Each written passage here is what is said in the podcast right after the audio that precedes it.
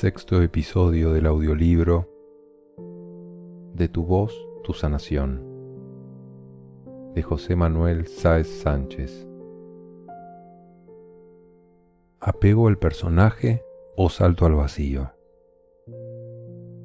Nuestra forma de vida como adulto suele estructurarse en forma de circuito cerrado, de experiencias repetitivas a las que necesitamos dar continuidad, ya que en esa forma hemos sido aceptados e integrados. Hemos adoptado un personaje con toda una serie de características a nivel emocional, físico y del comportamiento, que junto con el retorno que suscita por parte del entorno, provoca un importante refuerzo. De hecho, es esa devolución la que nos ha moldeado previamente. Por ello no es de extrañar que no sea tan difícil ser algo diferente. Cada día al despertarnos por las mañanas y recibir el nuevo día, prácticamente con la mente en blanco, realizamos un ejercicio inconsciente de recordar quiénes somos y en qué estábamos el día anterior. De esta forma nos sumergimos cada mañana en lo que creemos ser y experimentamos la predisposición propia del personaje y su refuerzo externo, afianzándose más y más ayudados por la proyección que la memoria hace de nosotros en el presente, en el cual repetimos prácticamente todas las pautas, acciones y actitudes, el malestar, el rechazo, la resistencia en el día a día. Lo mismo ocurre en cuanto a la vertiente positiva, que a su modo también es limitante. Sin darnos cuenta llegamos a aceptar que la vida es eso, que no puede dar más de sí. Extendemos nuestras resistencias en el nuevo día, cada día, donde nos reincidimos en ver lo mismo, malo o bueno. Sin darnos cuenta, predefinimos nuestro futuro en las mismas características que en los días o años anteriores ya que en ellas nos podemos identificar y los demás nos reconocen. En esa situación de algún modo nos sentimos seguros y nos reconocemos si mantenemos la creencia mentira sobre lo que somos. No hemos de luchar por un nuevo lugar en el mundo, ni tener que evolucionar mientras atendiésemos nuestro anhelo proveniente de lo que sí somos desde el alma. Toda esta situación acaba por generar lo que llamamos resistencia al cambio, incluso cuando estos cambios puedan ser favorables. Mejor ser lo que he sido siempre a entrar en una situación de inseguridad donde no me reconozco y podría perderlo en cualquier momento, ya que me es extraña esa situación. Lo cierto es que asumimos que la vida pasa por encima de nosotros, que la vida nos vive en vez de vivir la vida. Esta situación nos aleja cada vez más de sentirnos comunicados y en armonía con lo que hacemos, alejando nuestra conciencia de nuestros actos efectivos. Esto también puede ocurrirnos cuando todo va bien e internamente no logramos una satisfacción interior, ya que el proceso es muy parecido hacer sin conexión. Es el ejemplo típico de cuando se logran los objetivos materiales y la felicidad se desvanece casi al conseguirlos, ya que realmente lo que anhelamos es de otra naturaleza y son los logros materiales un sucedáneo o un teórico medio para lograrlo. Por eso, disponer de un método efectivo para lograr recuperar la verdad de nuestro interior y conectarlo con nuestros actos es de suma importancia. El método que tratamos en este libro, de tu voz, tu sanación, puede ser un camino práctico y rápido de lograrlo. Más adelante compartiremos en detalle esta forma propuesta. Por el momento, tratamos de lograr mayor comprensión sobre cómo funciona este enjambre de condicionamiento colectivo. Para lograr esta libertad mental necesaria para alejarnos de los condicionamientos colectivos, hemos de ser muy honestos con nosotros mismos y observar con serenidad nuestro miedo a ser diferentes o incluso no ser nada de lo que hemos creído ser, siendo esta la trampa inconsciente que nos aleja de poder ver las cosas con claridad. La cuestión es que nos hacemos eco de lo que ocurre en el exterior y nos habituamos a que nuestro ánimo siempre dependa de las circunstancias, ubicándonos como las víctimas directas, siempre esperando que algo cambie, mientras, mientras esa actitud nos hace pasivos, es decir, respondemos de una forma habitual. Por favor, ya sé que la personalidad no puede aceptar semejante dependencia de los demás, faltaría más, pero es fundamental que entre tú y yo, si queréis, seamos sinceros. Si soy dependiente de lo externo, sus opiniones, su grado de valoración hacia mí, del qué dirán o del qué conseguiré, muchas veces camuflados en la respuesta contraria, no me importa nada. Vemos que somos dependientes del entorno en cuanto a nuestro estado de ánimo. Estamos ubicados en la debilidad y nuestro rechazo y resistencia a esa valoración genera una pérdida de energía enorme.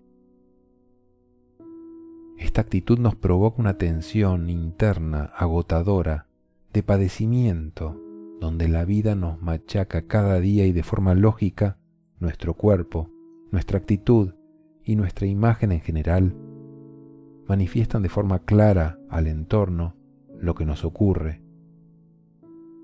queramos o no, nuestra cara refleja nuestro estado interno de resistencia, de infelicidad, tristeza.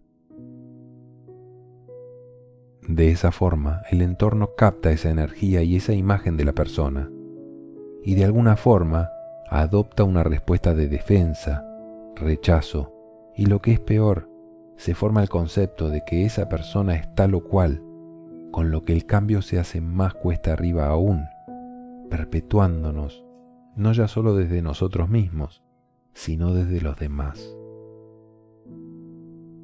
Resumimos que cada persona tiene un recorrido emocional cíclico que repite cada día, casi sin excepción. Importa poco para el caso que éste se valore como bueno o malo, ya que se trata de un sistema cerrado del modo de vivir, autónomo y casi automático.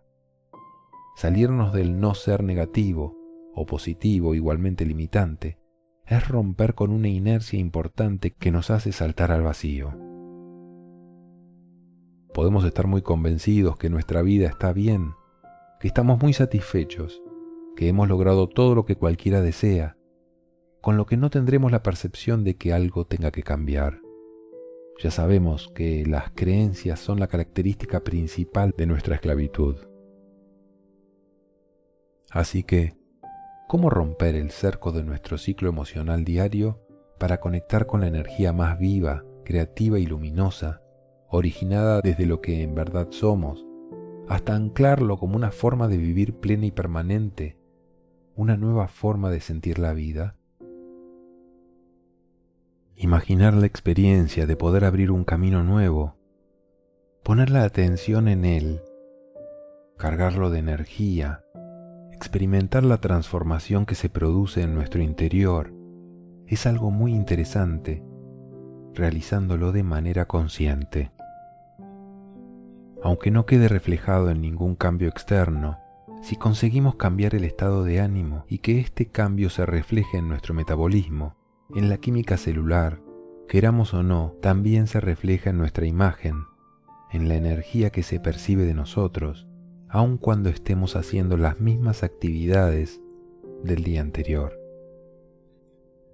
Esa imagen diferente es percibida por el entorno y con toda seguridad será detectada y provocará diversas reacciones diferentes a las habituales, con lo que los retornos hacia nosotros cambiarán, sin duda muy favorablemente, y de esta forma nuestra experiencia vital puede cambiar de forma radical. Imaginemos, si insistimos con esa actitud diariamente ganando confianza y abriéndonos cada vez más a ese retorno positivo de valoración que se produce por sí mismo, las nuevas posibilidades que sin duda se van a abrir. Ese cambio de energía nos puede permitir vivir las cosas que vivimos estando diferentes por dentro. Dejamos de quejarnos ni retroalimentar el efecto negativo sobre nosotros contando a los demás lo mal que lo pasamos. Lo que nos devuelve la vida o el entorno siempre es una reacción a lo que estamos proyectando sobre nosotros mismos. Y nuestro personaje resistiéndose y rechazando su vida y lo que está pasando. Por ejemplo, si paso ocho horas al día en un trabajo que no me gusta, con un ambiente tóxico para mí durante todos los años y mi relación con esa situación es de desagrado y rechazo, sin duda me estoy resistiendo, pierdo muchísima energía y soy candidato a que mis órganos enfermen, etc. ¿Cómo podría cambiar esa situación? Quizás si estando en dicho trabajo decido conectarme con mi yo por un rato, desconectando de mi resistencia y aceptando por ese instante hacer lo mejor para mí, porque me quiero y mi deseo es estar bien, que no voy a perder más energía resistiéndome, si dejo de juzgar que lo que hago no me gusta. Sintiéndome yo en vez de sentir la resistencia, y una vez más decidir hacerme bien, comprendiendo que lo que me daña no es lo que hago, sino mi reacción tóxica ante esa situación. Dejo de confundir mi estado con mi resistencia, en vez de estarme justificando diciendo, como tengo un trabajo de ocho horas que no me gusta, pues estoy mal. Así que en vez de decidir estar bien, ¿por qué decido estar mal? aunque solo sea por, no perder energía mediante la resistencia. Tenemos la libertad de decidir estar bien y no perder energía o estar mal. Eso sí depende de nosotros.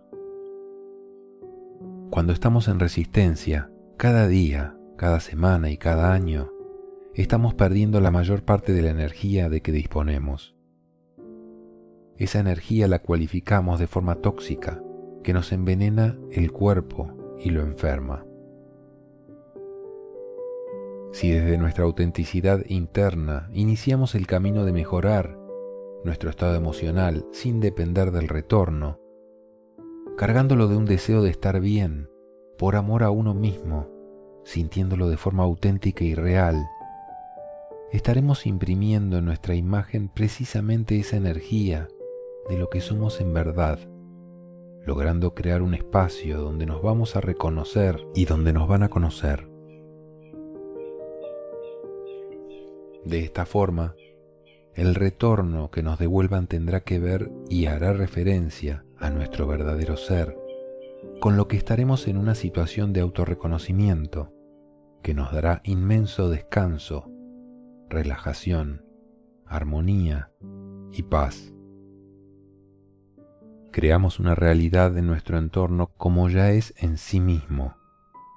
Sin duda nos encamina hacia realizar una vida donde podremos encontrar el amor a uno mismo en todo. Interior igual a exterior. Realización del alma. Realización del ser. Las prácticas con la voz se utilizan para enfocar y provocar ese cambio desde el enfoque para expresar y sacar esa energía tóxica de nuestro interior, de nuestros órganos y de nuestra alma, primeramente, para después empezar a manifestar lo que somos con la voz, como una herramienta que expresa lo inmaterial de lo que somos en un medio físico, constatable y visto como real en lo manifestado en la materia. Esta característica de nuestra voz es la que hace de ella un instrumento súper eficaz, ya que conecta desde nuestro corazón inmaterial, el alma, con un medio material, y se trata de una energía invisible pero constatable. Es decir, está entre los dos planos, con lo que es un puente magnífico que nos lleva de un lado a otro. Por ese motivo, hemos de usarla sin reparo y con gran confianza y alegría, aplicando el amor a uno mismo mediante una atenta escucha. Podemos imaginar una batidora de cocina con varias velocidades. Tiene un efecto real si aplicas la voz con esa finalidad y si se hace con conexión consciente equivaldría a usar la máxima potencia de la batidora siendo súper efectiva en su función. Más adelante hablaremos mucho sobre el uso de la voz como uno de los mejores y quizás inesperados aliados de que disponemos. La voz, junto con la respiración, son dos actividades que normalmente se utilizan para realizar actos para lo externo, para los demás. Sin embargo, son unas herramientas magníficas para el autodescubrimiento. Es decir, respiro para mí, no para hacer esto o aquello, solo para mí. Pongo sonido, no para decirle algo a alguien que igual no me quiere escuchar. Pongo voz para oírme sin límites. De momento vamos a poner conciencia de que nos estamos adentrando en un cambio increíble de ser nosotros mismos y que cada paso que damos en soltar lo tóxico, por ejemplo, produce un efecto que anima a dar el siguiente paso. ¿Y por qué cuesta tanto salir de esa situación? Vamos a reflexionar sobre las resistencias al cambio. Es frecuente que cuando se plantean ejercicios en los talleres aparezcan todo tipo de pensamientos que terminan en una especie de sabotaje, decidiendo que nuestra mente no nos permite concentrarnos. La mente parece la gran saboteadora cuando actúa negativamente. A veces, al contrario, puede ser una gran aliada y ayudarnos muy positivamente. Entonces, ¿qué es lo que ocurre? Cuando se trata de romper las inercias que tienen que ver con nuestro personaje, generalmente la mente se transforma en la gran enemiga o el gran obstáculo, que en sí misma no es negativa, no es otra cosa que un instrumento utilizado por nuestro personaje que se resiste a salir de sus inercias. Es utilizada por pensamientos que son reacciones a nuestra situación como personaje, que como ya hemos comentado, no somos realmente, sino que es lo que aprendimos que éramos, nuestra forma de sobrevivir y ser aceptados, como buenos o como malos. Pero ¿por qué ocurre esto? Porque nuestra posición en el mundo, en la vida, se ha construido a través de lo que nos ha ocurrido, y ello ha dejado una actitud en nosotros que intenta justificarse precisamente por lo que nos ha pasado. Nuestra identificación con el personaje nos dice, yo tengo este carácter porque me pasó todo aquello, así que mi actitud ha de ser coherente con lo ocurrido, con lo que yo soy así y además me defenderé convenientemente, cueste lo que cueste, para estar en una situación de valoración y aceptación. Por lo tanto, esta actitud, marcada en los órganos internos y nuestra bioquímica, se traslada al entorno y se retroalimenta convenientemente para que se mantenga y se, se perpetúe y que el mundo nos crea, nos entienda y nos valore como el resultado lógico y razonable de lo que muestro que soy debido a todo lo que me ha ocurrido. En esta situación, ¿qué pasaría si alguien nos muestra un camino para salir de ese circuito cerrado? Por ejemplo, aplicando un cambio en la respiración. Pues que aparecen las resistencias. Si realmente ese método nos conecta con una energía diferente, dejaríamos de ser el personaje. Y ya que toda nuestra estructura vital, nuestra justificación, se basa en el personaje, nos enfrentaríamos a no ser nada.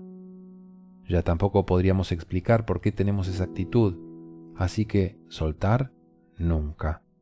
Me quedo con todo ello, que al menos soy eso. Apareciendo el miedo al cambio. Tirar por tierra 40 años de vida, por ejemplo, puede resultar complicado tener que reconocer que mi actitud hacia la vida estaba equivocada, junto con reconocer que muchas de las cosas que hice y me pasaron basadas en ese planteamiento erróneo no me habrían ocurrido. Es aquí, ante este momento de conciencia, donde tenemos que decidir, tomarnos el tiempo necesario, con tranquilidad. Finalmente respondernos, ¿vamos a permitirnos salir de ese sistema? En caso negativo, va a dar igual lo que hagamos. Seguiremos lidiándonos en la situación eternamente. En caso positivo, y después de una reflexión profunda y consciente, sin duda nuestro pensamiento y nuestra mente se enfocarán en la práctica que nos permite iniciar el camino de salida del círculo cerrado, cortando por completo con el personaje y perdonándonos por todo cuanto fuimos haciendo y nos fuimos justificando, asumiendo por completo la responsabilidad de nuestra vida. Sin duda haremos esto porque tendrá más peso nuestro deseo de lograr la libertad que lo que supone aceptar que somos responsables del personaje afligido y justificado bajo el que hemos estado viviendo. Una vez lo soltamos, con seguridad nos sentiremos mucho más ligeros.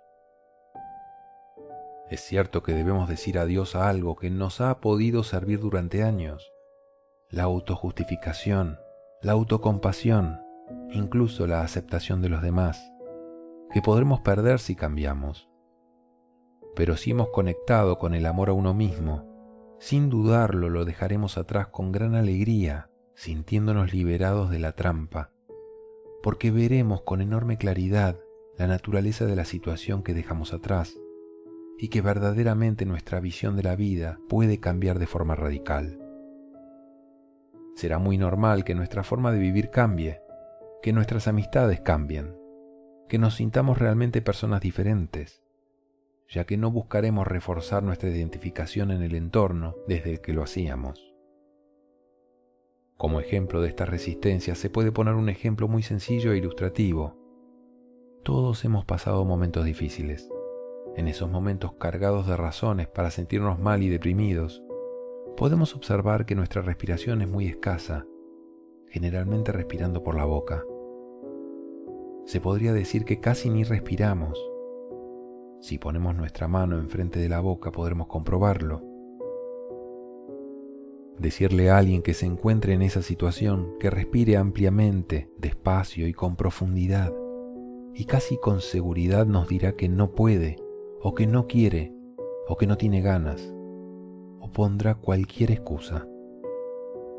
Lo que ocurre es que si cambia la respiración, cambiaría de estado e inconscientemente rechaza cambiarlo, ya que sería incoherente con la situación por la que pasa e incluso le resultaría como si traicionase a sí mismo dado lo que le pasa. En muchas ocasiones esas causas ni siquiera son reales, o son indirectas después de muchos años de retroalimentación. Pero lo cierto es que la resistencia a cambiar la respiración es tremenda. Incluso aún teniendo causas reales y directas que motiven el estado, el afectarnos no cambia la situación, ni aporta ningún efecto positivo, sino al contrario. En el mundo de las relaciones de pareja se podría poner miles de ejemplos. Cuando una relación nos daña profundamente, adoptaremos una actitud de dañados que cerrará las puertas a volver a amar y las nuevas relaciones estarán inconscientemente limitadas. Aunque tengamos la mejor pareja del mundo, existirá un sabotaje camuflado continuo. ¿Te reconoces en esto? Con toda seguridad la persona creerá haber motivos para mantener que no existe amor, para no reconocer su propia implicación en el hecho de sabotearlo. Vamos a poner otro ejemplo que arroja mucha luz sobre este tema. Imaginemos que estamos en nuestro domicilio, un día de esos que nos cuesta movernos, aburridos, sin iniciativa para hacer nada. ¿Quién no ha tenido algún día así? Nos cuesta hasta respirar. De repente suena nuestro teléfono. Con poca gana vamos a cogerlo. ¿Quién será? Seguro que es propaganda. Preguntamos con voz de ultratumba, ¿quién es? Nos contestan del otro lado. se trata de un viejo amigo que hace mucho no sabemos de él. Un gran amigo de un tiempo donde fuimos muy felices. De repente nos sentimos trasladados a aquellos momentos y empezamos a hablar sobre el tema. La emoción nos envuelve de un modo que parece que revivimos esos momentos de gran felicidad. La conversación se alarga por un rato y nos prometemos vernos pronto. Nos despedimos y aún dura ese estado un rato después de colgar. Ahora, nuestro personaje se queda en blanco y tiene ante sí dos posibilidades. Quedarse con ese estado de dicha y felicidad o retornar a su anterior estado deprimente. ¿Qué hará? Lo interesante es valorar qué ha cambiado antes y después de la llamada. No ha pasado nada que justifique ese cambio de ánimo. Está en la misma habitación, en la misma situación. Lo que haga con sí mismo es su completa responsabilidad, pero lo importante es incidir en el hecho de que nuestro estado de ánimo puede ser cambiado con una simple decisión en vez de depender de una llamada, por ejemplo. El cambio lo ha producido la persona, con su bioquímica y primero con su conexión mental, su punto de atención. Pues bien, el punto de atención que nos permite establecer nuestro mundo emocional es el secreto de controlar nuestra vida.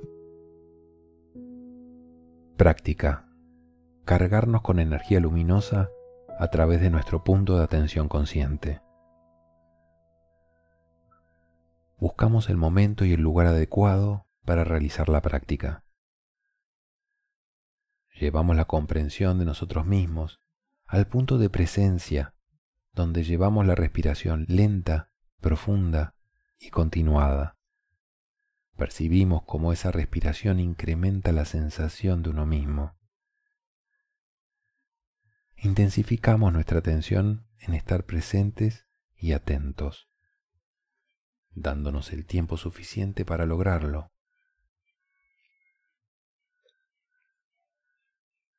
Nos aislamos de nuestra circunstancia actual y nos concedemos permiso para desconectar de todo lo que no es presencia y conciencia de uno mismo.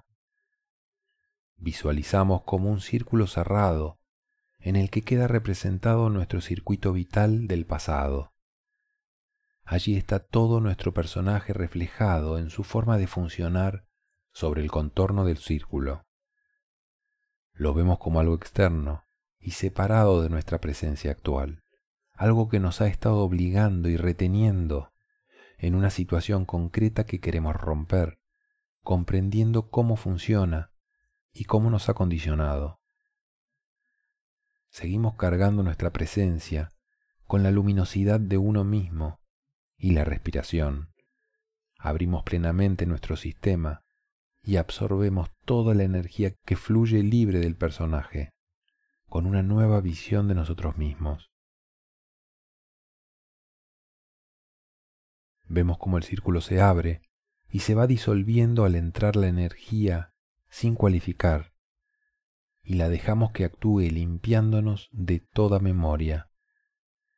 Permanecemos en esa situación el tiempo que deseemos, disfrutando de sentirnos libres, bañados por la ilimitada fuente de amor hacia nosotros.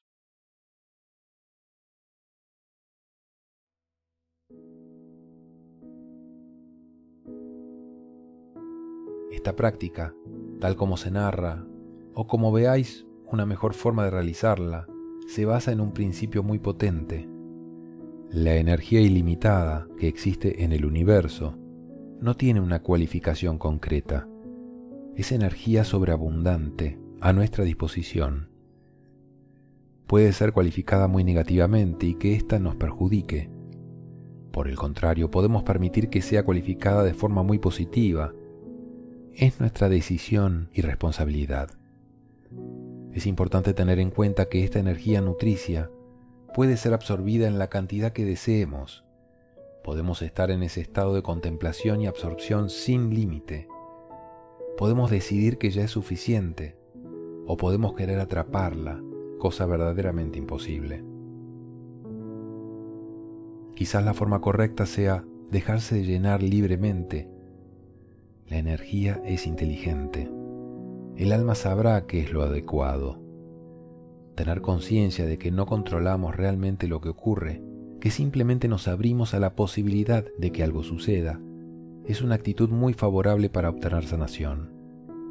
Después de todo, desconocemos la causa concreta de todo lo que pasa. Pero bien pudiera ser que esa actitud posibilite el cambio de las condiciones que motivaron que nuestra vida sea de un modo determinado. Y una vez que esas condiciones cambian, gracias a nuestra apertura, dejan de tener sentido y se posibilita romper por completo el cerco del karma. Educación desde la presencia.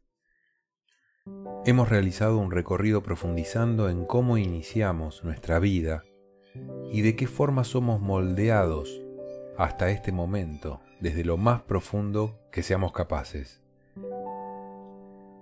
Podríamos decir ahora, al estar leyendo, que todo lo anterior es un todo pasado, de forma que en este momento podemos ver nuestra vida como un todo distanciado del presente. Seguramente te reconozcas en muchos de los temas tratados. Ahora quiero que echemos una mirada atrás y contemplemos cómo fue nuestro proceso personal de entrada y adaptación a esta vida que estás viviendo ahora. Si intentamos recordar estas cosas, verás que identificas muy bien el que habrás echado en falta o que hubieses necesitado en cada momento. Ahora puedes observarlo ya como desde afuera, distanciado y lejos, siendo muy consciente de las carencias y de cómo te afectaron. ¿Cómo fueron tus primeros años? Tu relación con tus padres, los amigos, las condiciones de vida, y lo que llamamos centros de formación, escuelas, etc. Por favor, hacer este reconocimiento de vuestro pasado y reflexionar qué hubierais necesitado sin necesidad de juzgar ni reprochar nada. Deseo compartir una visión sobre la educación muy diferente que quizás sea el tipo de educación que hubiésemos deseado recibir esta educación, desde un punto de vista general, nace desde la conciencia de que somos almas, que reciben y nutren a otras almas en este proceso de llegada y adaptación a la vida material. No me voy a extender mucho porque estos temas deberían profundizarse en extenso y no es el objetivo de este libro. El proceso de entrada en la vida y el largo camino hasta lograr el despertar del alma a su propia conciencia de sí es un largo proceso cargado de innumerables fases y estados de conciencia muy diferentes. En todo momento, estamos accedidos por innumerables estados mentales entremezclados. Lo cierto es que cuando estamos interiorizados en la presencia, todos ellos pasan a un segundo nivel y ya no tienen relevancia en este momento. Partimos de un desconocimiento total del medio al que accedemos, en un estado de vacío completo, como recién entrados en un estado de amnesia total. Curioso es que, habiendo pasado todos por estas fases de amnesia, ahora podamos pensar nosotros en educar desde el alma.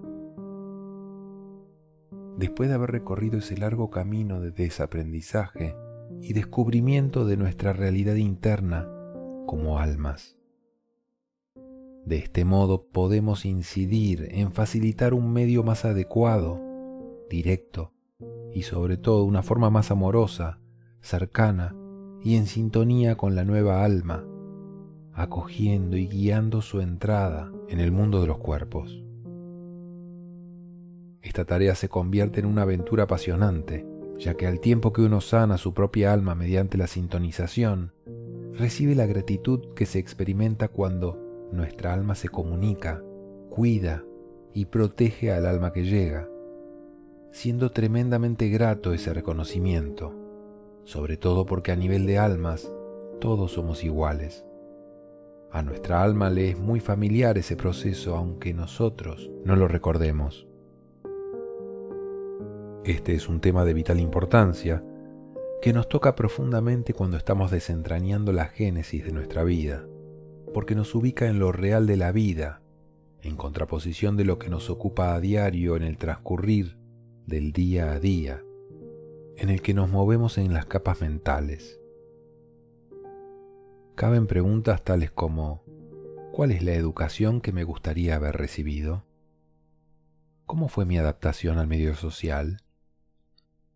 ¿Cuál sería la forma más adecuada para recibir un alma e integrarla conscientemente en la vida, en la sociedad, sin que se pierda en ella y no olvide que es un alma, de forma que su vida esté conectada a lo que permanece y se vea alejada de la frustración y el sufrimiento?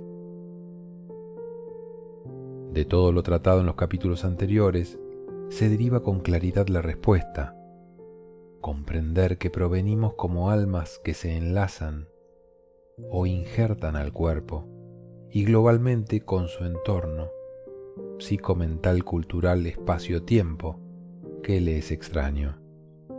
Tener siempre presente estas cosas directamente nos lleva a ver a la nueva criatura como un alma. El hecho de reconocerla como tal, desde la comprensión que nosotros mismos lo somos, implica ser sensibles a su proceso de adaptación y a comprender la enorme dificultad que entraña, por lo que nuestro punto de referencia se hace operativo y muy eficiente para lograr la integración amorosa. Al tiempo que le aportamos una atención adecuada, cargada de amor y compasión, nos lo estamos aportando a nosotros mismos. Este dar y recibir nos ubica y sana. Las reprobaciones, porque un alma tenga mayores dificultades que otras en adaptarse, serían vistas desde un punto diferente a la necesidad de cubrir las expectativas sociales o médicas, con lo que se sentirían como especiales circunstancias en que un alma se encarna y ha de experimentar. No se trataría como una enfermedad o desviación de la conducta. Realmente la educación, incluso la paternidad, estaría en muy buenas manos si la ejercieran almas que ya hayan realizado el proceso de saberse almas, es decir, que hubiesen realizado el camino de desidentificación de sus personajes y de sus circunstancias, logrando ser reales y libres según su alma, por no decir de su karma, que viene a ser lo mismo. Personas desprogramadas son sensibles a la verdad los fundamentos de la verdad son el aprendizaje más sencillo del universo. Ya que la verdad no depende de nosotros, no hemos de hacer otra cosa sino escucharla. La verdad no es de la naturaleza de la manifestación física, por eso es imposible reflejarla en algo tangible. De hecho, cuanto más empeño ponemos en contenerla en una forma, más se distancia de ella. La verdad nunca responde a nuestros pensamientos ni a nuestros condicionamientos, ni a nuestros conocimientos, porque siempre ha existido sin nuestra aportación. La verdad es al igual que el amor, el sustento que permite que se exprese la vida y nos deje estar en cualquier forma aparente.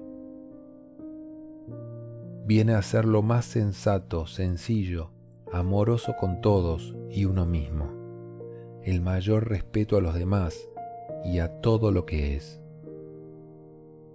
Dejarse inundar por la verdad es caer en el vacío de la disolución para integrarnos en el amor absoluto, en lo que simplemente existe. La materia se manifiesta en un intento de tener razón, de expresarse al margen de la estática, obedece a un deseo de expresarse y experimentarse. El ciclo ha de volver sin lugar a dudas a la verdad, al todo. Cuando un alma decide encarnar, lo hace para participar en el mundo físico de la materialización y los opuestos. Sabe lo que esto supone mientras se sumerge en la amnesia. Vista de esta forma, la educación no puede aportar otra cosa que almas encarnadas en la conciencia y en el reconocimiento directo de la verdad, la armonía el amor sublimado. Qué lejos de lo que ocurre en nuestros días, cuán diferente fue nuestra llegada a la vida, cuántos años tardaremos en reencontrarnos y en despertar nuestra alma antes de marcharnos. Cuánta dicha y felicidad lograr despertar y ser transmisor de esta vocación de ser almas vivientes. Sin hablar de cuál es la situación actual, que ya la sabemos, voy a narrar un pequeño ejemplo de cómo sería la venida a la vida en una situación consciente en todas sus dimensiones. Aunque lo que sigue pueda tomarse como algo utópico e imposible, no lo es en absoluto. Esto es posible vivirlo aquí y ahora.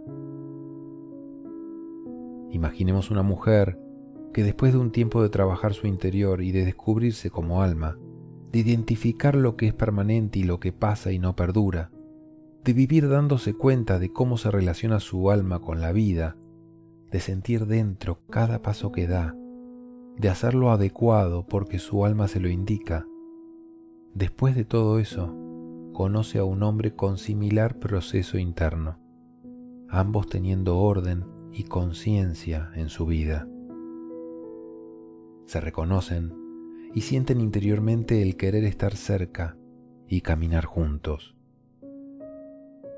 De esta forma, en un momento, sus almas conscientes sienten de un modo simultáneo y mágico que hay otra alma que quiere venir y que está en sincronización con el alma de ambos.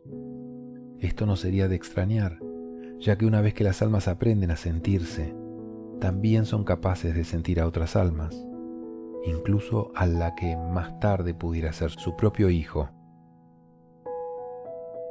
Casi sin decirse una palabra, los dos acuerdan y se engrandecen en la situación de posibilitar que esa otra alma acceda a una experiencia en el cuerpo.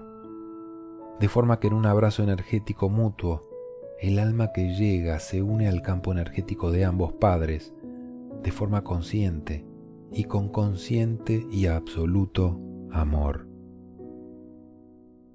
Desde entonces, la alimentación, la actividad, la respiración y la alegría inunda a ambos el hecho de formar el nuevo cuerpo de forma armoniosa. Cada día la madre sueña mil cambios biológicos, donde de forma consciente el cuerpecito se va formando, cargado de amor y luz. Cuando llega el día, Ambos están preparados en todas sus formas para recibir al nuevo ser humano. Son muy conscientes del estado del alma que viene, ya la conocen internamente y saben muy bien lo que implica el descenso al plano físico para el alma. En estado de presencia interno se conectan con el descenso del alma y la acompañan en el proceso de entrada.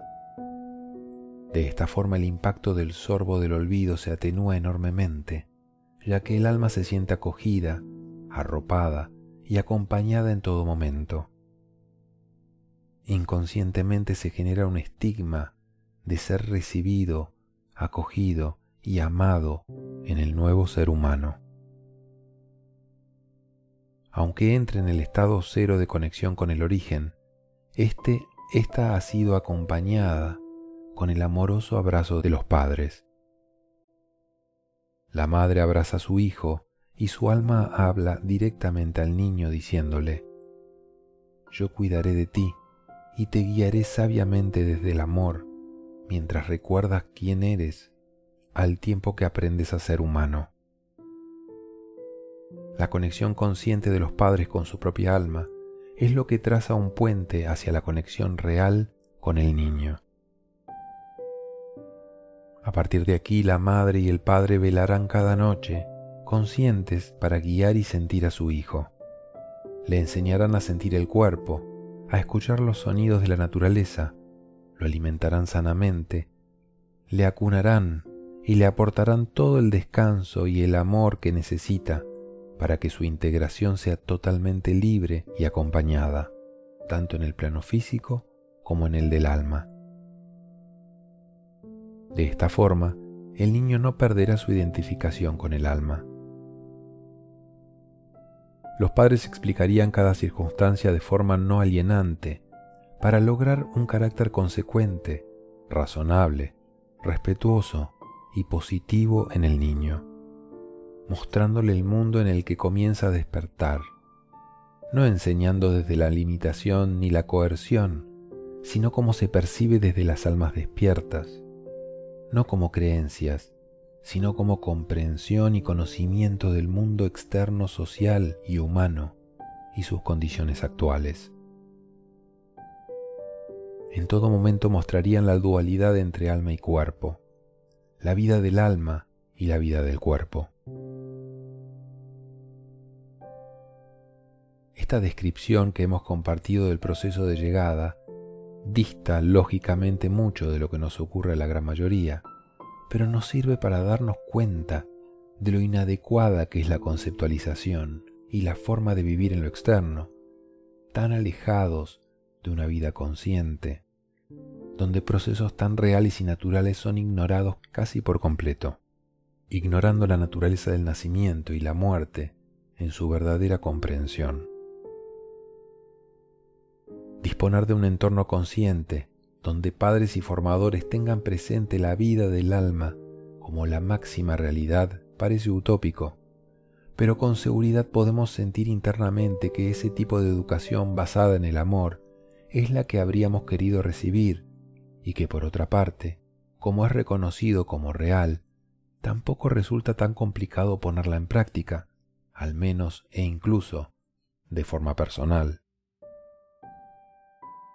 Actualmente se están introduciendo muchas iniciativas en este sentido y aportarán factores muy positivos en el desarrollo de los niños que puedan recibirlas.